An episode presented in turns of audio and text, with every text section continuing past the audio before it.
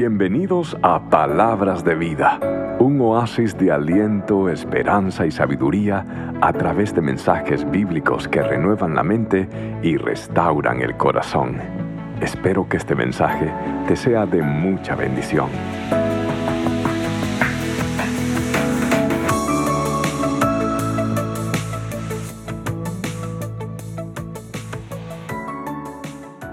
Quisiera hacer una pregunta. Y es una pregunta muy sencilla. Aquí, ¿cuántos de ustedes saben lo que es un GPS? Ok. ¿Cuántos de ustedes tienen un GPS? Levanta la mano. Ok. ¿Tienen GPS? Ah, y si no tienen GPS, ¿cuántos de ustedes tienen un teléfono ah, celular inteligente? Ok.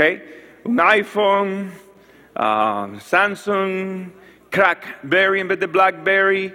Um, ustedes tienen. Y, una de las aplicaciones que más me gusta a mí, aparte de encontrar gasolina barata, una de las más que me gusta a mí es realmente uh, la del GPS, el navegador, ¿no? Que me lleva, que me guía, que me orienta cómo llegar a una dirección. Es más, un hombre en la mañana me decía, yo le dije, hermano, vamos a tener el, picnic, quiere la dirección de la actividad de la iglesia. Y me dice, no, pastor, olvídese, yo tengo dos GPS. digo, wow, hermano, dos GPS. Sí, uno ah, que compré y que tiene voz femenina. ¿ok? Y el otro GPS, hermano, el otro es con quien me casé y también tiene voz femenina. ¿ok? Y ninguna de las dos se queda callada cuando me pierdo. Recalculating. Um, mire, es más, yo, a los hombres solteros, a los hombres solteros, les digo que eh, alguien me preguntó, pastor, me quiero casar y cómo me preparo para, el matrimonio. Entonces, yo, uno de mis consejos es, mire, ¿sabe qué? Cómprese un GPS. ¿Por qué, pastor? Para que se vaya acostumbrando a obedecer a la voz de, de, de GPS. ¿Ok? No, no, para que se vaya acostumbrando. No, no, no, para que también, para, quiero reconciliarme con las mujeres, para que también él se acostumbre y sepa que sin ella él estará perdido.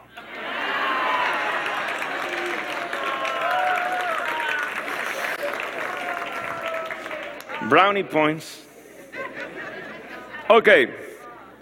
Un GPS es, simplemente ah, un aparatito que nos da direcciones para que nosotros tomemos decisiones sabias para llegar a nuestro destino, ¿sí? Geográfico. Es simplemente algo que nos lleva a ese lugar de destino. Bueno, un GPS espiritual, un navegador espiritual, realmente son principios bíblicos que Dios nos ha dado para que nosotros tomemos decisiones sabias para llegar al destino y al propósito de Dios. Y le pregunto algo, ¿usted quiere cumplir los planes y los propósitos de Dios en su vida? Yo quiero cumplirlos. Dios nos ha dejado la forma y la manera de nosotros cumplir los propósitos bíblicos. La verdad es esta, que de todas las personas que usted conoce, de todas las experiencias que usted ha pasado en la vida, de toda su cultura, el país donde usted nació, la escuela eh, mater suya, la escuela educativa donde usted se formó, nada de eso ha tenido la influencia sobre su vida como las decisiones que usted ha tomado en su vida. Es más, usted es el resumen de todas sus decisiones. Usted está hoy donde usted está por la gracia de Dios y por las decisiones que usted tomó. La vida, decía C.S. Lewis, se puede resumir en una palabra, decisiones. Las decisiones son los hilos que conforman la tela de nuestra vida. Y usted es libre para tomar decisiones, pero no es libre de las consecuencias de esas decisiones.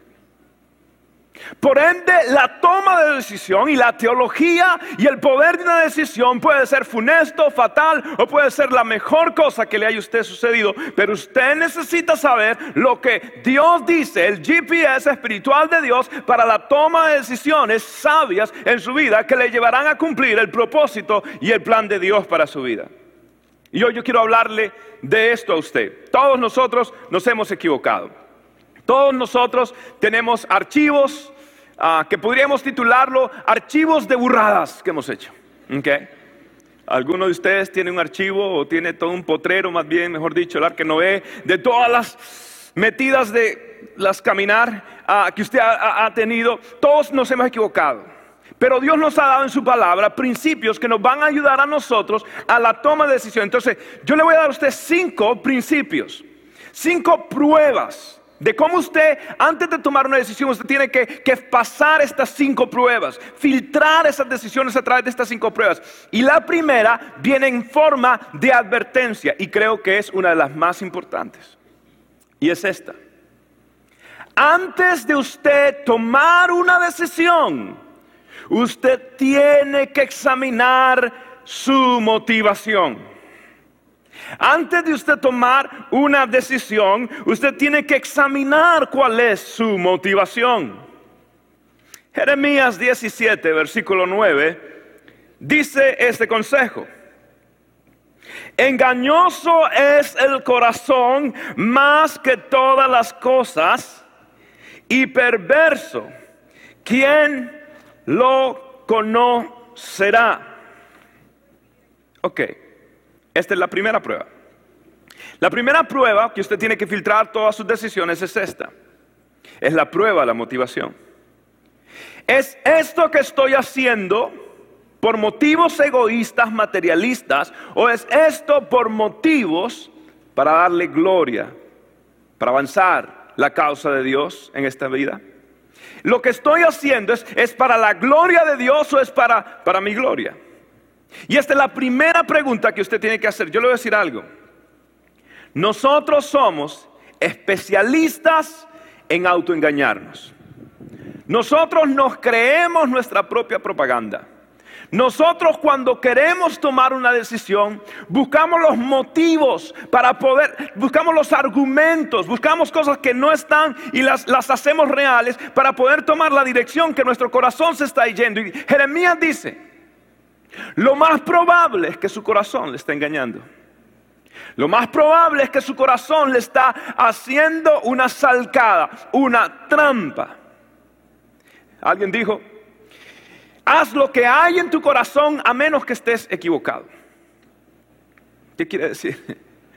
Como usted sabe entonces que, que, lo que está en su corazón es correcto. Es más, lo más probable es que no sea correcto. Entonces usted tiene que examinar. Mire, cuando una persona quiere mudarse de un lugar a otro, él va a buscar todas las razones para mudarse.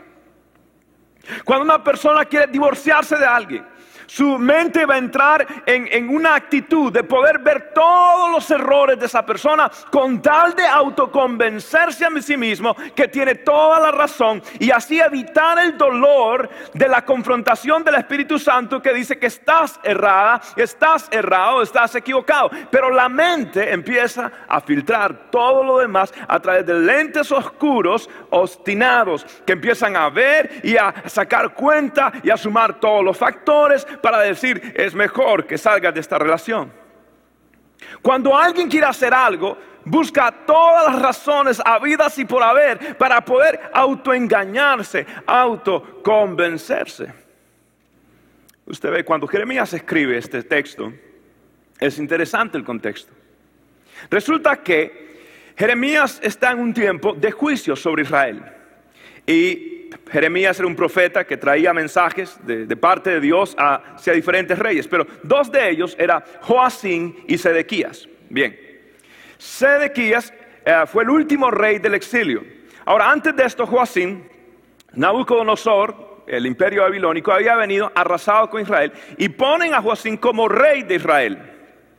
Y le dice Nabucodonosor, mira, tú eres un rey de apariencias, yo soy el verdadero rey y lo que tienes que hacer es recaudarme todos los impuestos, todos los tributos, me los mandas allá y estamos tranquilos, el verdadero rey soy yo, pero tú da la cara por mí. Bueno, el Joacín se le ocurre algo, se le ocurre rebelarse contra el poderoso Nabucodonosor. Jeremías como hombre de Dios va y le dice, no lo hagas Joacín, vas a terminar mal, Israel va a terminar cautivo, no lo hagas. ¿Y usted qué cree? No le hizo caso el profeta. Le llevaron tres años preso, terminó completamente derribado.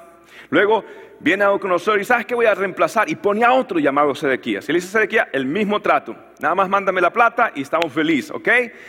cuentas claras, amistades largas. Usted, nada más mándeme la plata. Perfecto. bien todo. Sedequías se le ocurre una grandiosa idea. La idea es unirse con el rey de Egipto, pelear así junto con las ah, huestes de babilónicas y pensó que iba a poder vencer. Jeremías el profeta dice, no, no, no, no, es que, es que no, es, no es que aunque tengan hombres y que tengan armas, es que Israel está bajo juicio. No vayas Sedequías a la guerra, no vayas. Sedequías se obstinó, fue a la guerra, terminó completamente destruido, tanto que mataron a su familia, a sus hijos frente a él y después le sacaron los ojos.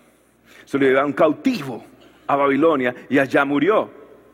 Incluso hay estelas que se descubrieron más adelante, donde el único rey, donde hay una, una inscripción, es de este rey, postrándose frente a Nabucodonosor. Ahora, Jeremías entonces, un profeta de Dios, está en un ambiente donde él ve lo que has producido, la obstinación de una persona, de no escuchar la voz de Dios, de no escuchar la palabra de Dios, de quererse obstinar eh, detrás de un camino, detrás de una decisión y buscar argumentos para justificar aquella decisión que habían tomado en su corazón. Y Jeremías, en medio de todo el capítulo, de todo el libro de Jeremías, escribe estas palabras en el capítulo 17. Y Jeremías dice, la conclusión que yo he llegado es esto, que engañoso es el corazón más que todas las cosas. ¿Quién lo podrá conocer? Es perverso. Entonces, el problema de muchas personas es un corazón fuera del orden de Dios. ¿Sí? Entonces, la prueba que yo tengo que hacer, como yo no conozco mi corazón, como yo no sé si mi corazón está haciendo una coartada, una jugada, una trampa, entonces lo que yo tengo que hacer es poner mi corazón en el cepo de Dios, en la presencia de Dios, en la palabra de Dios, y preguntarme este filtro. ¿Es esto que estoy haciendo para la gloria de Dios o para solamente mi beneficio? Mire, a veces aquí vienen los muchachos que están ah, calificando para las grandes ligas, ¿sí? Vienen a nuestra iglesia, a veces lo traen y estos muchachos, pues ah, todos están con el sueño de jugar en las grandes ligas y a veces escriben en sus peticiones de oración uh, sus deseos.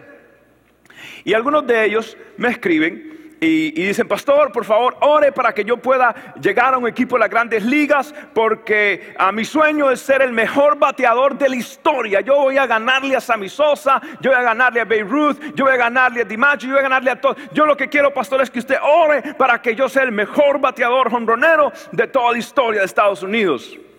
Wow, qué bien, mijito. Wow, usted tiene, usted tiene fe, excelente. Pero a veces encuentro peticiones como la reciente, que decía, pastor, yo soy de un pueblo muy pobre de República Dominicana. Mi mamá está enferma. Mi mamá depende de que yo pueda hacer algo con esta oportunidad que se me ha dado.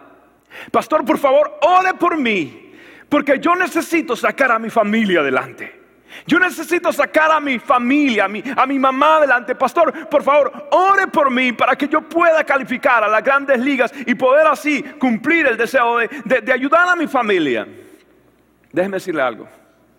Cuando yo leo una petición de oración de esa índole, inmediatamente yo empiezo a orar y a clamar y a buscar a Dios. ¿Sabe por qué? Porque las motivaciones de ese muchacho son las correctas. Porque ese muchacho no está pensando nada más en fama, en reconocimiento. Ese muchacho tiene su motivación en el lugar correcto. Entonces, cuando las personas vienen y me dicen a mí, pastor, mire, yo quiero tener un negocito, yo quiero, pastor, tener este título, yo quiero ir a esta universidad, yo quiero comprarme una casita. Y quiero comprarme un carrito, pastor. Yo quiero hacer esto, pastor. Y, lo que yo voy a hacer es, honrar a Dios con esto. Yo lo que quiero es, es ponerlo en las manos del Señor. Y mi deseo es usar esto para, para, para, poder ayudar a otras personas, para poder ayudar a la iglesia. Entonces, pastor, por favor, ore por mí. Entonces déjeme decirle algo, yo oro por personas de esa, índole, que tienen ese deseo y veo que la motivación, entonces una de las cosas que yo le digo, mira, tu, tu motivación es correcta y puedo orar con convicción. Puedo orar con convicción y pedirle a Dios, Dios es el que determina si lo hace o no, pero yo puedo orar con convicción porque veo que tus motivaciones son las motivaciones correctas.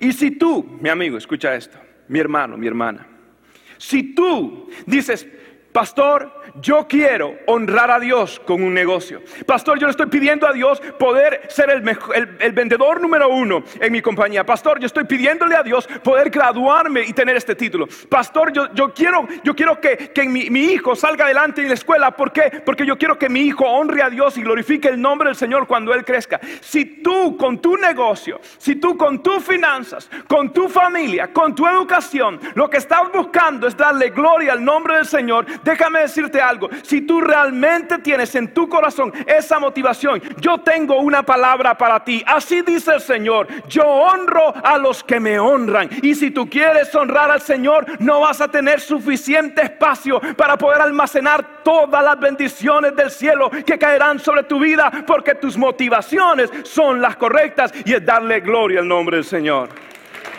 Eso es motivación correcta.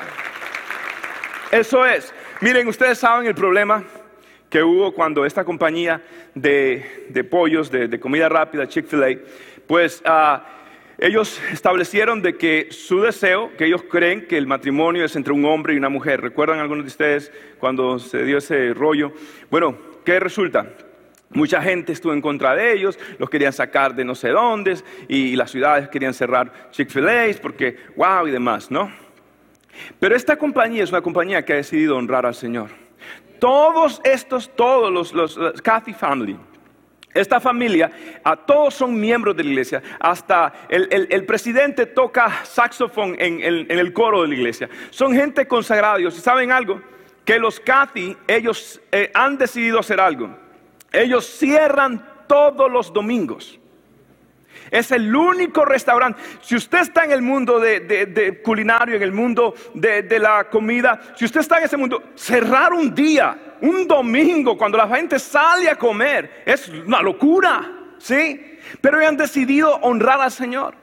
Entonces querían cerrar. Entonces, ¿qué sucedió? Dios levantó un movimiento que se llamaba el Día de la Apreciación de Chick-fil-A. ¿Y qué sucedió? Pues, ¿sabe qué? Los carros no daban abasto, las filas eran grandes, estaba todo lleno. Estaba, ¿sabe por qué? Porque Dios honra a los que le honran. Y Dios levantó su nombre en alto cuando Chick-fil-A dijo, We're gonna honor the Lord. Vamos a honrar al Señor. Y esto sucederá con toda persona que quiere bendecir el nombre del Señor. So, déjame decirte algo. La pregunta que yo tengo para ti, ¿por qué tú quieres ser una persona exitosa? ¿Por qué tú quieres obtener ah, bienes materiales? ¿Cuál es la motivación de tu corazón al querer una casa más grande? ¿Cuál es la motivación de tu corazón a querer tener un carro eh, excelente? ¿Cuál es la motivación de tu corazón a que tus hijos sean los más inteligentes, condecorados de, tu, eh, de, su escuela? ¿Cuál es la razón? Para que tú puedas decir, oh, él, él es mi hijo. Arbolá, tienes tilde en la A, arbolá es, sí, sí, sí, al final, Z, Z. Para que uno diga, ¿cuál es la motivación de tu corazón? ¿Cuál es la motivación? Y si tú de una manera u otra, tú dices, pastor, yo quiero reorientar la motivación de mi corazón, déjame decirte esto, Dios te va a bendecir. Si tú tienes, si alguno de ustedes tiene sueños, tiene sueño de cumplir algo en la vida, pues yo declaro que si tu motivación es correcta, yo te bendigo en el nombre de Jesús. Yo te bendigo en el nombre de Jesús porque la motivación de tu corazón es correcta y Dios honra a los que le honran. Bendito el nombre del Señor. Amén. Así que la primera, ¿cuál es? ¿Cuál es la primera prueba? La prueba de la motivación. Segundo lugar, le voy a empezar ahora a hablar de cuatro fuentes de sabiduría. Y yo le voy a decir, ok, cuando el pastor Daniel quiere tomar una decisión, Ah, de dónde él eh, toma esos recursos, ¿Cuáles, cuáles son los recursos o cuáles los filtros que él utiliza para tomar decisiones. Bueno, yo le voy a dar cuatro a usted recursos. Ahora, sabe, recientemente la revista Charisma ah, de este mes pasado, ahora agosto, publicó un artículo bien interesante, me llamó la atención. Y es que un hombre en North Carolina vendió eh, su, ah, su finca a sus vecinos. El vecino vio que había una roca en el patio un poquito grande, y él, notó algo, algo único en la roca, algo, algo particular en la roca, y él fue y, él ah, como que limpió la roca, notó que el color estaba un poquito cambiado, y se fue se fue a un lugar de, cuestiones de, metales y perdón, de, gemas y demás, y descubrieron que esa era una de las esmeraldas más grandes que se ha descubierto en Estados Unidos. ¿Ok? Y este hombre lo llevó al lugar adecuado y ahora es valorada en millones y millones de dólares. Ok, la revista Charisma, página 52, lo leí hoy casualmente antes de predicar. Y lo que quiero decir es esto, ¿cuántos de nosotros tendremos la bendición de Dios frente a nosotros? Y por no saber cómo distinguir la bendición y la voluntad de Dios, nosotros estamos simplemente perdiendo la bendición de Dios en nuestra vida. Entonces yo le voy a decir a usted qué es lo que yo hago cuando voy a tomar decisiones. Entonces yo paso, ya le di la prueba, la prueba de la motivación. Pero la segunda prueba es la prueba de la convicción. Y es la prueba que dice, ¿es esto algo que la Biblia apoya o que la Biblia refuta? ¿Es, ¿Esto es algo bíblico? Entonces, la primera fuente de sabiduría son mis convicciones. Usted toma decisiones basadas en lo que usted cree. Mis convicciones, lo que Dios ya dijo en su palabra. Mire usted lo que dice Salmos 119, versículo 105. ¿Quién me lo lee? Lo leemos todos juntos, uno, dos, tres. Tu palabra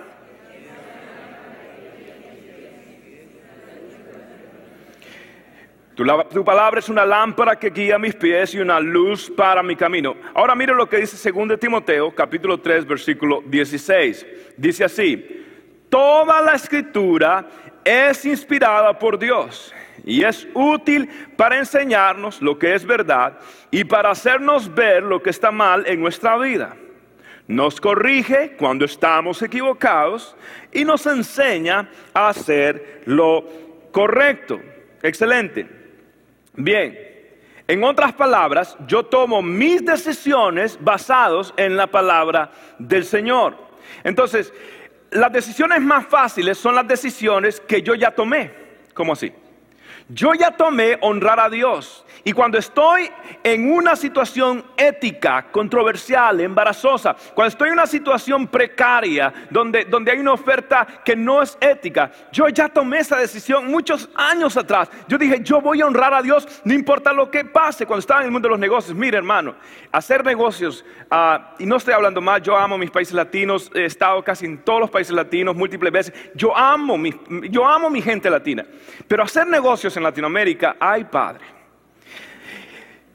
¿Por qué no me hace la facturita un poquito así como menos para que la aduana, usted sabe y todo eso? ¿Por qué en el, contenedor me puede meter un poquito de, bicicletas? Eh, eh, por favor, es una notita que le quiero mandar a mi abuela que está pegada a un refrigerador. Este, eh, por favor, o sea, siempre están buscando la manera de, encontrarle la jugada. Pero yo sabía que yo había decidido hace mucho tiempo honrar a Dios. Y no importa lo que venga, yo voy a honrar a Dios. Y usted toma decisiones éticas. No es como este hombre que le debía, no le pagó todo al, IRS. El IRS es el que en español, no sé, la, institución del gobierno que recibe todos los ah, ah, impuestos, ¿ok? Y, y demás. Bueno, la cuestión que este hombre no le había pagado al gobierno todo, entonces no pudo dormir. Se sentía culpable por un mes. Entonces por fin el hombre dijo, ya basta, tengo que dormir. Entonces escribió una nota con un cheque por 500 dólares y les dijo así, ok, soy fulanito de tal, no he podido dormir por un mes y aquí están mis 500 dólares para que, que les debo. Y abajo decía, postdata, en caso de que todavía no pueda conciliar el sueño, entonces le mando el resto que todavía les debo. ¿Qué sucede? E, esa es una decisión por conveniencia, pero no es una decisión por convicciones.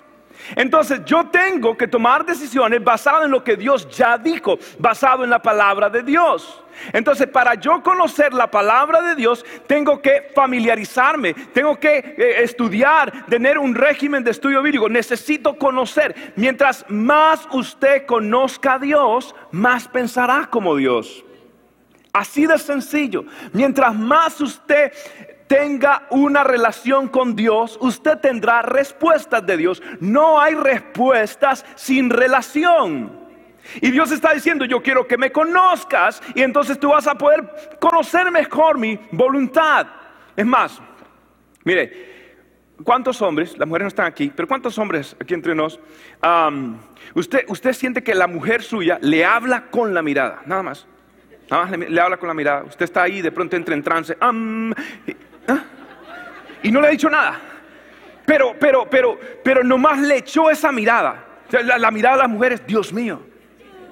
Si Sa- Saddam Hussein hubiera descubierto la arma química en la mirada de las mujeres, yo creo que hubiera agarrado un montón de ojos femeninos. La cuestión es esto, eh, que de pronto la mujer lo mira a uno y uno se siente como un venado en medio del expressway. Y dice, a ver, ¿qué pasó? ¿Qué hice ahora? ¿Me equivoqué? ¿Dije? ¿No dije? ¿Debo seguir comiendo? ¿Será? ¿Tengo colgado algo? ¿Qué es lo que me pasa? Eh, eh, que sú- súbese todo, cualquier cosa. ¿Qué, pasó? Este, usted, y con una mirada. Ayer estábamos, ayer estábamos con, con, eh, visitando una familia, estábamos ah, pasando un tiempo y de pronto de pronto estábamos ya, yo mira que eran como las nueve, pero nosotros no, nosotros estábamos preparando hasta para jugar dominó. Íbamos a jugar hasta, había una familia cubana ahí, entonces imagínense, dominó, el tabaco, no, no, eso no. Pero, pero sí, sí estábamos preparando para disfrutar un tiempo bueno. Entonces, este, eh, entonces de pronto estábamos así en la mesa y de pronto yo sentí algo así como una luz, como un láser rojo, así. Y eh, eh, sabe, eh, bueno, hermanos, este, creo que ha sido una hermosa noche. Creo que es tiempo de irnos. Ah, ya los niños tienen que dormir y, todo eso. Gracias. Eh, eh, uy, hermano. Entonces, y yo noté que inmediatamente los demás, amén, sí, sí, claro, es hora de irnos, es hora de irnos. Todos, todos, todos nos tenían la merilla, todas nuestras mujeres, ya, con el blanco. Y todo el mundo nos levantamos. Dios santo, ¿por qué? Porque yo ya conozco a mi esposa. Una mirada de ella, ay Dios mío, qué poder hay en las pestañas de una mujer.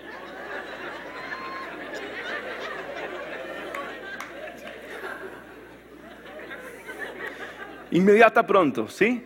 ¿Por qué? Porque ya la conozco, ya es una mirada, es todo. Cuando tú conoces la palabra del Señor, escucha esto, una Biblia abierta es una puerta cerrada al enemigo. Tú nunca te equivocarás cuando tomas decisiones basadas en la palabra del Señor. Entonces lo que tienes que hacer es cambiar tu cosmovisión, tu manera de interpretar la vida basado en la palabra. Miren lo que dice Romanos capítulo 12, versículo 2, un hermoso texto bíblico. Dice, no imiten las conductas ni las costumbres de este mundo. Más bien dejen que Dios los transforme en personas nuevas al cambiarles qué? La manera de pensar. Entonces, solo entonces, aprenderán a conocer la voluntad de Dios para ustedes, la cual es buena, agradable y es perfecta. Esto es tremendo. Escuche esto. Dios dice, ah, no se conformen a la mentalidad, a las conductas, a las prácticas del mundo. Antes bien, transfórmense. ¿Cómo? En vuestra manera de pensar, dice la nueva traducción viviente.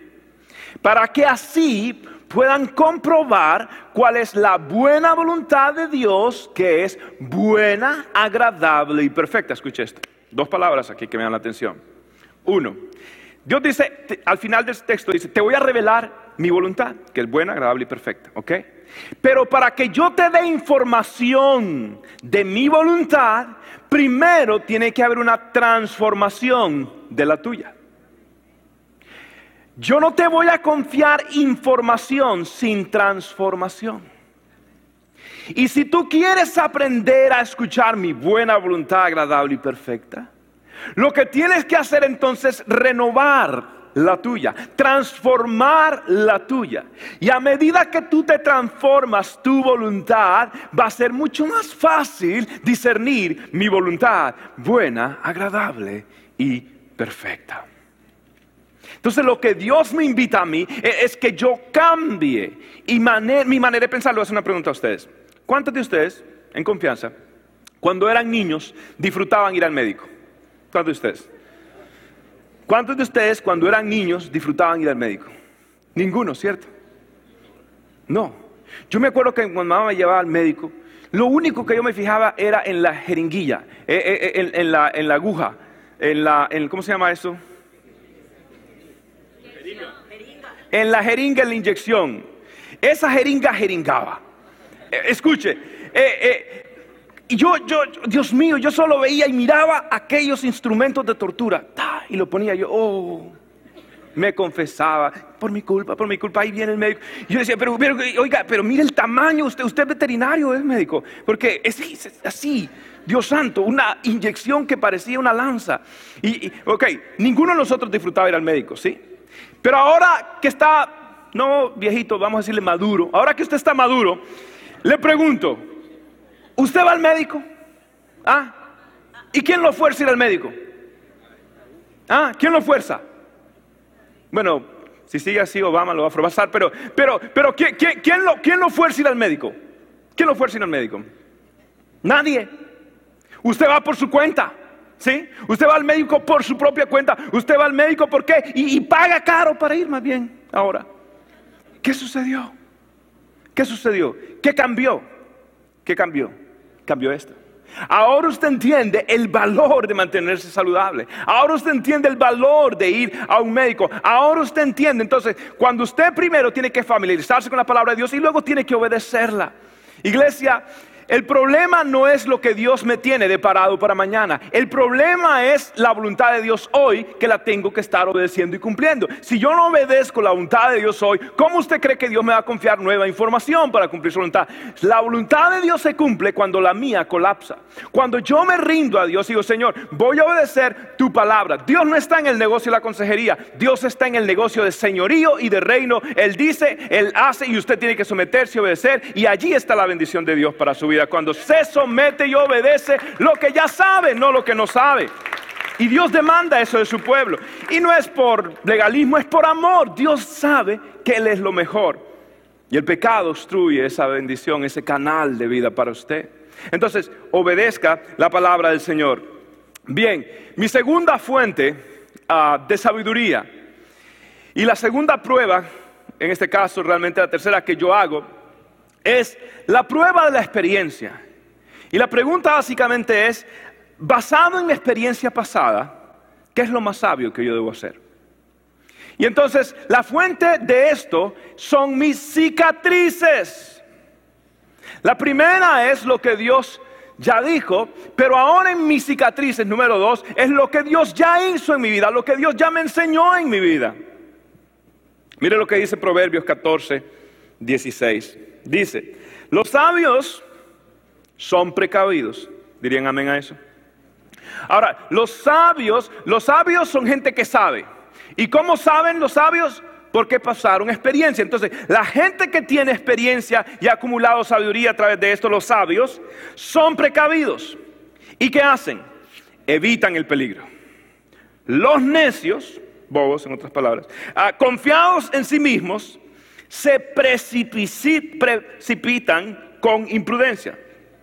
¿Ok? Con imprudencia. Ok. Esta es la experiencia. El principio de la experiencia. Basado en lo que yo he experimentado en mi vida, es esto sabio. Es conveniente lo que yo voy a hacer. Mire, yo no tengo nada en contra de los restaurantes chinos. Quiero hacer la aclaración.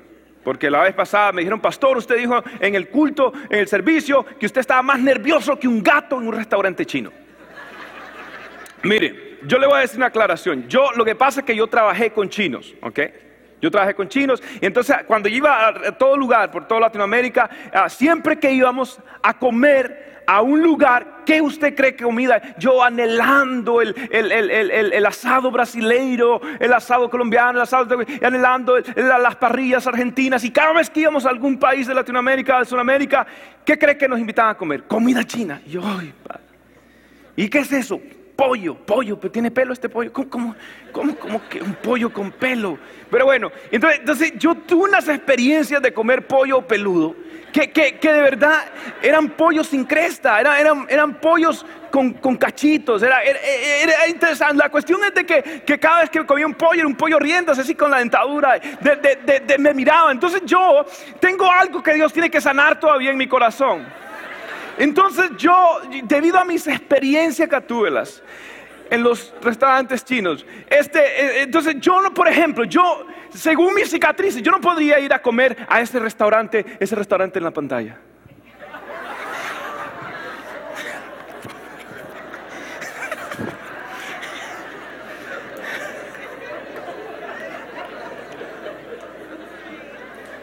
Ok. A little suspicious. Un veterinario, un restaurante chino a la, a la par. Dios mío. Y la mayoría de los animales no se curan. Something is wrong. But anyways, ok. La cuestión es esta. Basado en mis cicatrices, yo pues evito, ok, evito, evito. Eso es jocoso, pero, lo, en serio es esto, lo, lo serio es esto. Escuche esto. Sus cicatrices son fuentes de sabiduría. Sus cicatrices son fuentes de sabiduría. Y si usted ha pasado situaciones difíciles en su vida, y si, usted se ha estrellado muchas veces, y, si usted se ha equivocado muchas veces, y usted no aprende algo de esto, por favor, Dios le está diciendo, si yo te he permitido que tú pases por esto, tú tienes que aprender. Porque tu experiencia, tus cicatrices son fuentes de sabiduría. Es más, ¿sabe cuáles son los mejores eh, consejeros? Los que tienen cicatrices. Los que saben por donde usted está pasando, porque ellos mismos han pasado. Esos son los mejores consejeros. Entonces, allí hay sabiduría. Mire, yo pregunté en mi cuenta de Facebook, la mayoría de ustedes son amigos, algunos de ustedes no son amigos míos porque no quieren ver las fotos que ponen en sus cuentas, pero bueno, ah, la cuestión es esta, que yo escribí y, yo les pregunté, díganme ustedes cuál es, qué, qué usted ha aprendido de las experiencias de dolor como 40 me escribieron y muchos más me enviaron mensajes de email por Facebook. Y alguna que otra cosa, mire, experiencias que la gente escribió. Yo he aprendido a través de las experiencias de dolor, unos cuantos, dice, que no debo dejar que mis emociones controlen mis decisiones. Es una buena lección, ¿sí o no?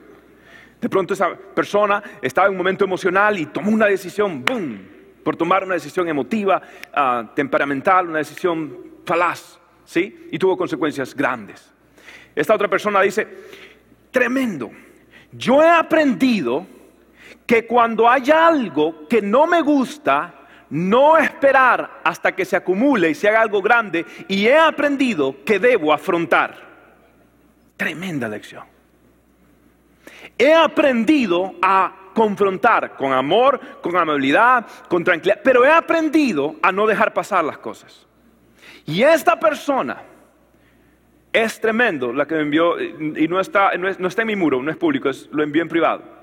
Esta persona sabe lo que está escribiendo, porque esta persona dejó pasar una palabra fuerte, dejó pasar un grito, dejó pasar un plato que se tiró al piso, dejó pasar un golpe en la pared, y luego esos golpes se transfirieron en su cuerpo. Y esta persona hoy ha aprendido a no dejar pasar y a confrontar. Y para mí esa es una cicatriz y para mí aquí hay sabiduría. ¿Sí o no? ¿Están de acuerdo conmigo? Ok. Otra persona escribe, aprendí a tener inteligencia emocional porque entiendo que las experiencias dolorosas son un catalizador para que Dios haga su voluntad. Es tremenda. Ah, está diciendo, he aprendido a desarrollar inteligencia relacional mi coeficiente relacional ha aumentado. Y ahora entiendo que Dios puede utilizar esto para cumplir sus propósitos. Pero, pero ahora he aprendido cómo medirme con las personas. Hay personas que usted se entrega completamente. Hay personas que usted un poquito más lentamente para ir conociendo los corazones. ¿sí? He aprendido, dice esta persona. Muy bien. Aquí hay una persona que escribe algo poderoso. He aprendido que no debo idolatrar a ninguna persona, porque en el momento que idolatre a alguien, esa persona partirá mi corazón. ¡Wow! Tremenda lección. He aprendido a no idolatrar a nadie, porque cada vez que idolatro a alguien, esa persona destruye, afecta, rompe mi corazón. ¡Qué tremenda lección! Y alguien escribió, he aprendido en mi experiencia de dolor, que hay una mayor gloria asignada a mi mañana y hay una victoria a punto de nacer. Aleluya. Hay victoria asignada a su mañana. Esta persona dice, si usted está pasando un momento de dolor, no se desespere, Dios hará su obra. Las cicatrices son fuentes de sabiduría. Y Dios utiliza, escuche, si usted en el pasado vio una luz roja, una luz amarilla y no hizo caso porque estaba enamorado, porque estaba muy confiado, lo que sea, si usted ahora ve una luz amarilla, deténgase. Si usted ve una luz roja, deténgase. Ya usted tiene que aprender de su lección, ¿no cree usted? Ok, entonces yo digo, Dios, la prueba de la motivación, ¿es esto con motivaciones egoístas o es realmente para tu gloria? La, prueba bíblica de las escrituras, ¿es esto basado en tu palabra, Señor? Y la prueba de la experiencia, Señor, basado en lo que me has enseñado, donde me has traído, ¿es esto lo más sabio que debo hacer? Ahora, siguiente, siguiente filtro, es mis consejeros mis consejeros. Y esto es lo que Dios dice a través de los sabios. Y es la prueba de la sabiduría, que es, cuento con el apoyo de personas sabias, personas sabias me apoyan en esta decisión. Esa es la prueba de la sabiduría. Es mis consejeros, lo que Dios dice a través de los sabios. Miren lo que dice Proverbios 11, 14. Donde no hay dirección sabia, caerá el pueblo. Mas en la multitud de consejeros hay seguridad. Otra vez, donde no hay decisión sabia, caerá el pueblo, mas en la multitud de consejeros hay sabiduría. Muy bien, hago una pregunta. ¿Dónde está, en este momento, levante la mano, levante la mano sin alto, ¿ok? Y ahora usted va a apuntar en el momento que yo diga, oigan, levanten la mano, caramba. Dios mío, después de predicar mi alma, mi vida y mi lengua en este lugar, usted no va a hacer caso. Levante la mano, ok, ok, ok. Y usted, en este momento, yo quiero que usted me apunte dónde está el norte. Uno, dos, tres, apunte el norte. Ok. Algunos parecen de, los, de esos que parquean aviones. Cha, cha, cha, cha, cha, cha, cha. Ok. Déjeme chequear mi iPhone. Um, compass. A ver. iPhonecito, iPhonecito mágico. Otra vez. No cambien, no cambien. ¿Dónde está el norte? A ver. Ok, manos para allá. Según mi iPhone, el norte está allá. Qué bueno que cambia tiempo. Excelente, muy bien. Ah, lo que quiero decirles es esto. Todos necesitamos, todos necesitamos corroborar. Todos necesitamos un consejo sabio. Todos necesitamos que alguien venga. Escuche, en la experiencia cristiana, Dios diseñó que usted dependa también de otros. Ahora voy a hacer una aclaración, muy importante esta aclaración. Escuche esto. Antes de ir a una persona, más vale que usted haya ido primero a Dios. Usted no debe buscar consejería sin haber primero buscar a Dios, haber buscado a Dios en su vida personal. Muy importante. Porque si usted empieza a correr, eh, es, como eh, es, como que si fueran eh, cristianos que dicen, ah, yo quiero un Walter Mercado evangélico que me diga qué hacer. ¿Ok?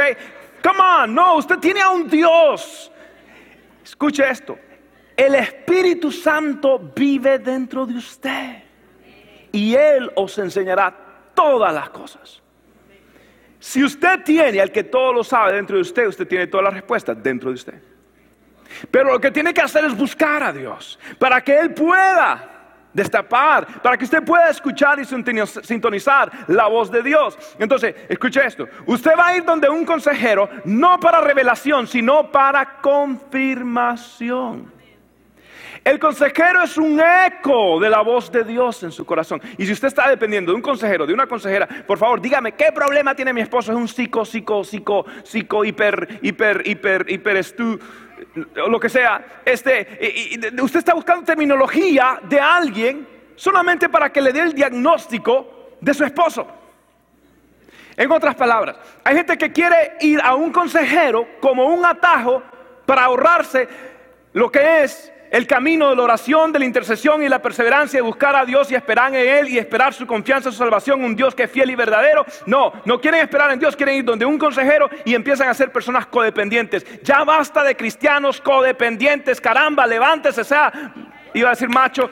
Bueno, sí, sea macho espiritual de los hombres machos, sea una mujer bien puesta para Dios en nombre de Dios, levántese y caramba, ore usted, desarrolle callos usted, busque usted a Dios y busque, corrobore y busque consejo cuando sea el tiempo de Dios. ¿Sí? Porque usted necesita corroboración, usted necesita el consejo sabio. Entonces, la experiencia es esto, me enseña de lo que Dios ya me enseñó. Pero también la prueba de la sabiduría es, estoy con la aprobación de los sabios, es necesario que haya gente que a usted lo apoya. Por último, usted va a pasar la última prueba, que es la prueba de la paz. Tengo yo la paz de Dios respecto a esta decisión. ¿Y quién me va a dar esta paz? Cuarto, el consejero. Ya no los consejeros, sino el consejero. ¿Qué es lo que dice el Espíritu Santo a mi espíritu? No al consejero, a mi espíritu. Juan 11, 13 dice, pero cuando venga el Espíritu de verdad, Él los guiará a toda la verdad. ¿Qué dice? Os hará saber qué? Las cosas que habrán de venir. Ahora mire Romanos 8, siguiente textos. Cosas que ojo no vio, ni oído oyó, ni han subido al corazón del hombre, son las que Dios ha preparado para los que le aman. Pero Dios nos las reveló a nosotros por el Espíritu, porque el Espíritu todo lo escudriña, aún lo profundo de Dios. Y nosotros no hemos recibido el Espíritu del mundo, sino el Espíritu que proviene de Dios para que sepamos lo que Dios nos ha concedido. ¿Y qué es lo que Dios nos ha concedido? concedido? Cosas que ojo no vio, oído no oyó, ni han subido al corazón del hombre, son las que Dios nos ha concedido. ¿Y quién conoce eso? El Espíritu Santo. Y si el Espíritu Santo, el Espíritu que conoce todo, habita dentro de ti, todas las respuestas habitan dentro de ti si tú prestas atención al consejo del Espíritu Santo. Te hago una pregunta. ¿Alguna vez tú sentías en tu corazón algo dentro de ti que decía, ten cuidado, no, te metas a este negocio.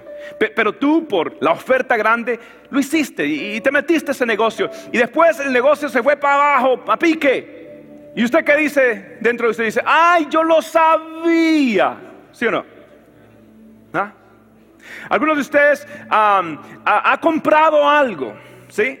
Ha comprado algo y, el Espíritu Santo decía, no, no, no lo compres. Ah, no, es que todo el mundo está comprando una casa y todo el mundo tiene dos casas ahora. Y el Espíritu Santo, sí, no, pero deja, deja que el mundo haga lo que haga. Pero yo te digo, no te metas a eso. Y usted desobedeció. Y cuando el mercado se vino para pique, se vino para abajo, usted que decía, ay, yo lo sabía.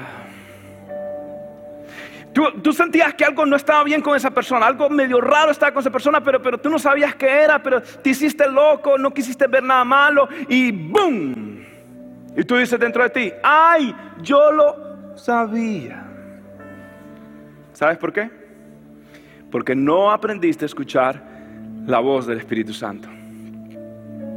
Mire, yo tomo la prueba de la experiencia, la prueba de las motivaciones, la prueba de las escrituras, la prueba del consejo sabio. Yo tomo todo eso yo lo traigo frente a mí. Y ahora digo, Espíritu Santo, esto es lo que entiendo de tu palabra. Esto es lo que he aprendido en mi vida pasada. Esto es lo que lo que otros me dan consejos. Esto es lo que otros me dicen que debo hacer. Pero te hago una pregunta a ti, Espíritu Santo. ¿Qué es lo que agrada al Padre? ¿Qué es lo que, qué es lo que tú quieres? ¿Qué es lo que a ti te agrada? ¿Qué es? No importa lo que dijo alguien, no importa cuán experto sea, no importa, Señor, ¿qué es lo que tú quieres? Y déjame decirte algo, iglesia, no hay mejor consejero que el Espíritu Santo. No hay, no hay mejor consejero que el Espíritu Santo. El único consejero supernatural es el Espíritu Santo. El único. El que conoce todas las cosas. Lo profundo de Dios, lo profundo de ti. Él te lo revelará. Él te lo hará saber. Las cosas que ojo no vio, que oído no escuchó, ni han subido al corazón del hombre. Son las cosas que el Espíritu te revelará a ti para que tú sepas lo que Dios te ha concedido. Te voy a decir algo que yo he aprendido del Espíritu Santo mientras usted se pone de pie en esta noche.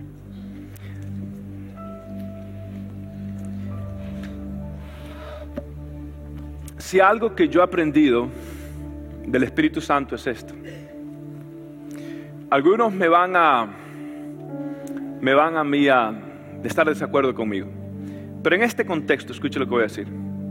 Yo he aprendido que el Espíritu Santo no grita. Él susurra. Él habla. Y por eso la Biblia no para siempre contenderá mi espíritu con el hombre. Porque el Espíritu Santo te susurra, te habla, te invita. Es muy dulce, es muy gentil. Y déjame decirte algo. Quizás hay personas que te digan un consejo, pero ese consejo está equivocado. Quizás tu misma interpretación de la Biblia está equivocada. Quizás, quizás uh, tus mismas experiencias están dando una perspectiva equivocada. Pero el Espíritu Santo, el Espíritu Santo sí te habla. ¿Y sabes, sabes que estoy seguro de algo hoy? Hoy Dios te va a hablar. Hoy el Espíritu Santo ya te habló, pero el Espíritu Santo quiere hablarte aún más en esta noche. Yo quiero que tú cierres tus ojos, ahí donde estás. Tú cierres tus ojos. Y yo quiero que tú le preguntes a Dios qué quiere decirte hoy. Luego, yo voy a decir algunas frases, algunas expresiones, que de pronto es Dios, de pronto no es Dios. Tú, tú toma lo que Dios te habla a ti, lo demás deséchalo. Pero di, Espíritu Santo, háblame, Espíritu Santo. Y cualquier cosa que tenga una resonancia, un eco en tu espíritu, tómalo para ti. Pero hay personas que el Espíritu Santo en esta noche tiene una palabra. Y la palabra es, no temas. El Señor dice, no temas. No temas. Yo estaré contigo. Yo estaré contigo.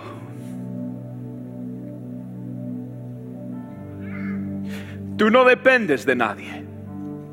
Tú dependes de mí. Tú no dependes de nadie. Tú dependes de mí. Yo estaré contigo. Yo cuidaré de ti.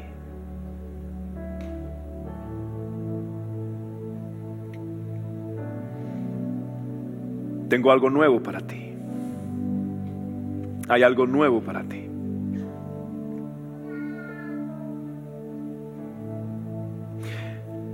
Pero es hora de crecer. Quiero que crezcas. Quiero que crezcas. Mi plan es que tú crezcas. Mi plan es que Cristo se forme en ti. Espera un momento. Espera. No te adelantes. Aprende a esperar. Pronto viene. No te desesperes. Yo estaré contigo. No te dejaré.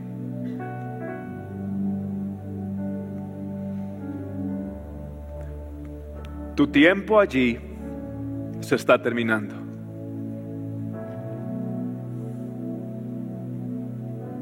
Hay algo nuevo que quiero hacer.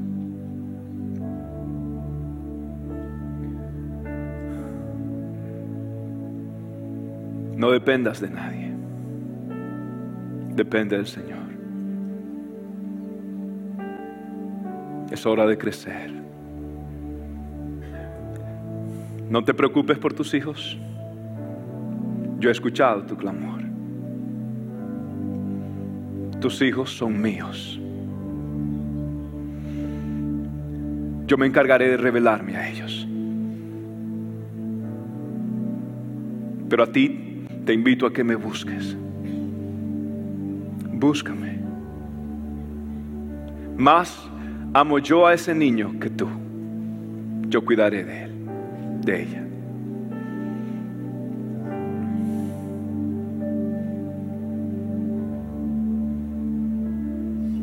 Atrévete, lánzate. Yo estaré contigo.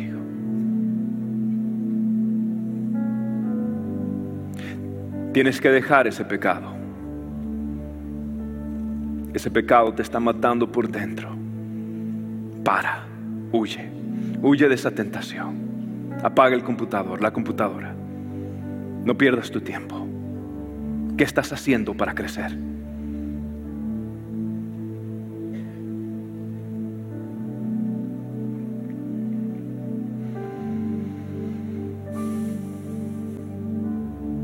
Es hora de crecer. Tengo algo preparado para ti. Pero tienes que crecer. ¿Qué estás haciendo para crecer?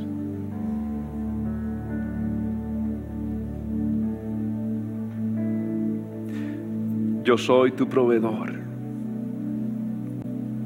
Nada te faltará. No dudes. Confía.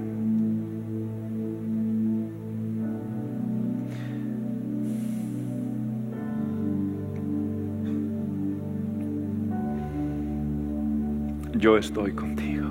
No temas. Es hora de crecer. Es hora de crecer.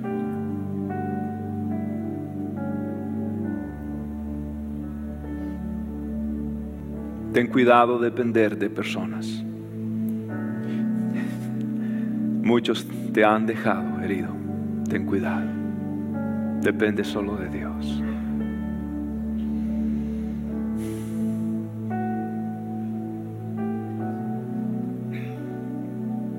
El que comenzó la buena obra en tu vida es fiel en perfeccionarla. Has creído por mucho tiempo. Has de dudar ahora que estás a punto de cruzar el mar.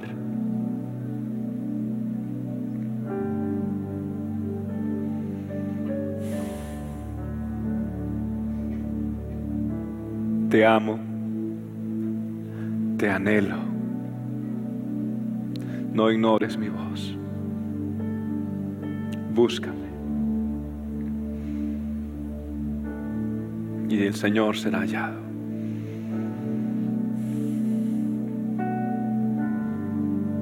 Vuelve a tu primer amor. Vuelve a tu primer amor.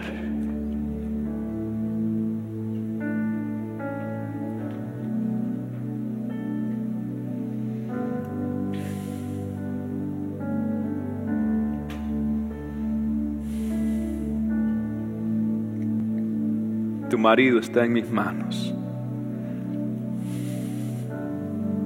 Es hora de interceder, de crecer en la oración, crecer en la palabra. Tendrás paz, tendrás sosiego, dirección, claridad, descanso.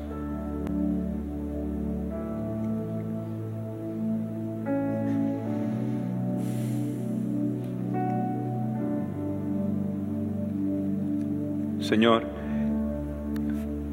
muchas veces tú me has dicho estas palabras que yo acabo de decir en diferentes etapas, circunstancias. Y la verdad lo que hice fue recitar textos bíblicos, todos son textos bíblicos.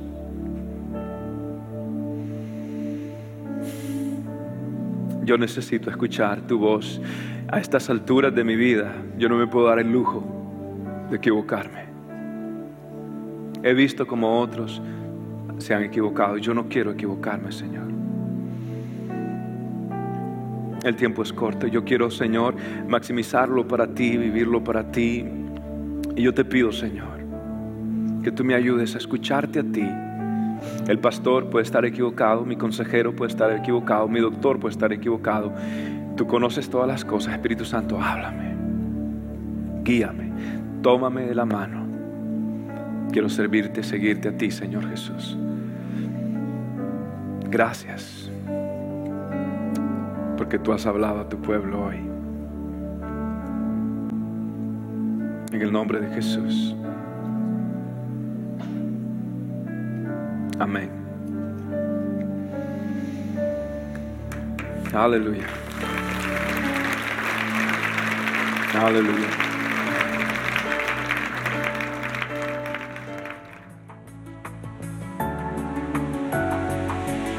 Gracias por tu sintonía el día de hoy. Espero que puedas atesorar la palabra de Cristo en tu corazón para que puedas acercarte cada día más a Dios. Si este mensaje te es de bendición, compártelo con amigos y seres queridos. Bendiciones.